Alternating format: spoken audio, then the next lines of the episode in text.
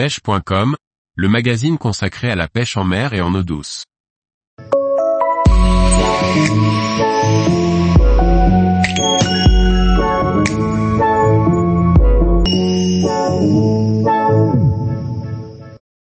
Réussir à pêcher la dorade royale opposée à l'aide de crabe.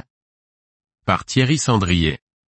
La dorade royale se pêche essentiellement aux appâts et que ce soit du bord ou ancré en bateau, la pêche opposée est une approche particulièrement efficace, mais qui nécessite de connaître les subtilités du montage et du ferrage. Si la dorade royale est présente sur tout le bassin méditerranéen et atlantique, les approches et les montages sont différents. La pratique que je vous présente ici correspond aux contraintes du milieu dans lequel je pêche, à savoir le golfe du Morbihan et les estuaires bretons qui abritent des marées avec des marnages importants et des courants forts. Si la dorade a une alimentation très variée et que l'on peut la pêcher avec des vers, des coquillages ou des crustacés, la paroi demeure le crabe vert car il est réellement sélectif. En effet, si la mie, les arénicoles ou le bibi sont excellents, vous serez sans cesse dérangé par d'autres espèces, notamment les vielles et les dorades grises. Avec le crabe vert, que la dorade écrasera facilement avec ses molaires, les touches seront moins nombreuses mais elles seront synonymes de la prise d'une belle au sourcil d'or. Lorsqu'on recherche des dorades pesant entre 2 et 5 kg dans des courants puissants et des roches parsemées de moules, il est impératif d'avoir recours à un matériel puissant et adapté.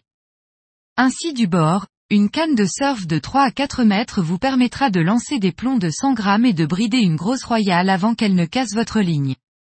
En bateau, une canne de 2,50 sera largement suffisante pour une puissante de 20 80 de grammes.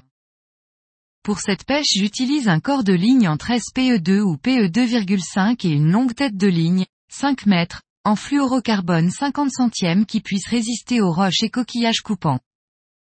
Le corps de ligne est muni d'une perle coulissante sur laquelle je relie un plomb de 60 à 100 grammes en fonction des conditions. L'emploi de plomb longiligne limite énormément les accrochages et donc la perte de matériel.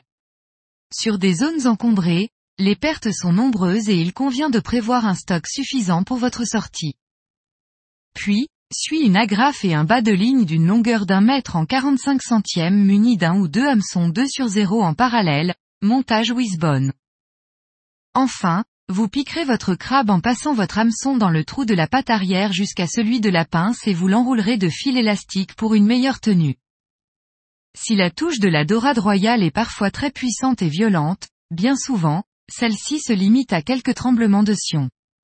La dorade goûte votre crabe, le mâchouille, le repose et le reprend quelques secondes après. Il faut savoir être patient et attendre le bon moment pour ferrer et surtout laisser son appât en place quelques minutes si les touches s'arrêtent. Un autre poisson ou le même peut revenir l'engamer. La grande difficulté de la pêche de la dorade réside dans le ferrage, car s'il intervient trop tôt vous manquerez votre prise et trop tard votre hameçon sera nettoyé de votre crabe. Un ratio de 1 prise pour 3 touches est excellent. Dès les premières touches, il faut prendre la canne en main et, rendre un peu la main, pour que la dorade sente le moins de tension possible dans votre ligne. Vous pouvez alors deviner la façon dont elle goûte votre appât et devrez attendre de sentir un déplacement de ligne, signe qu'elle a bien pris votre crabe en bouche, pour ferrer. Le ferrage doit être ample et puissant pour bien faire pénétrer les hameçons dans la gueule pavée de la dorade. Une fois ferrée, la dorade délivrera un combat puissant en restant très proche du fond et des obstacles. Vous devrez alors la brider un maximum pour que votre ligne ne frotte pas sur les roches ou sur les coquillages coupants et essayer le plus rapidement possible de la décoller du fond. Elle cherchera à y retourner quoi qu'il arrive et vous devrez vous montrer autoritaire du début à la fin. Tant que la dorade n'est pas dans l'épuisette, le combat n'est pas terminé. Elle est encore capable de rush puissant et surtout d'ouvrir, voire même de casser vos hameçons à l'aide de sa mâchoire puissante.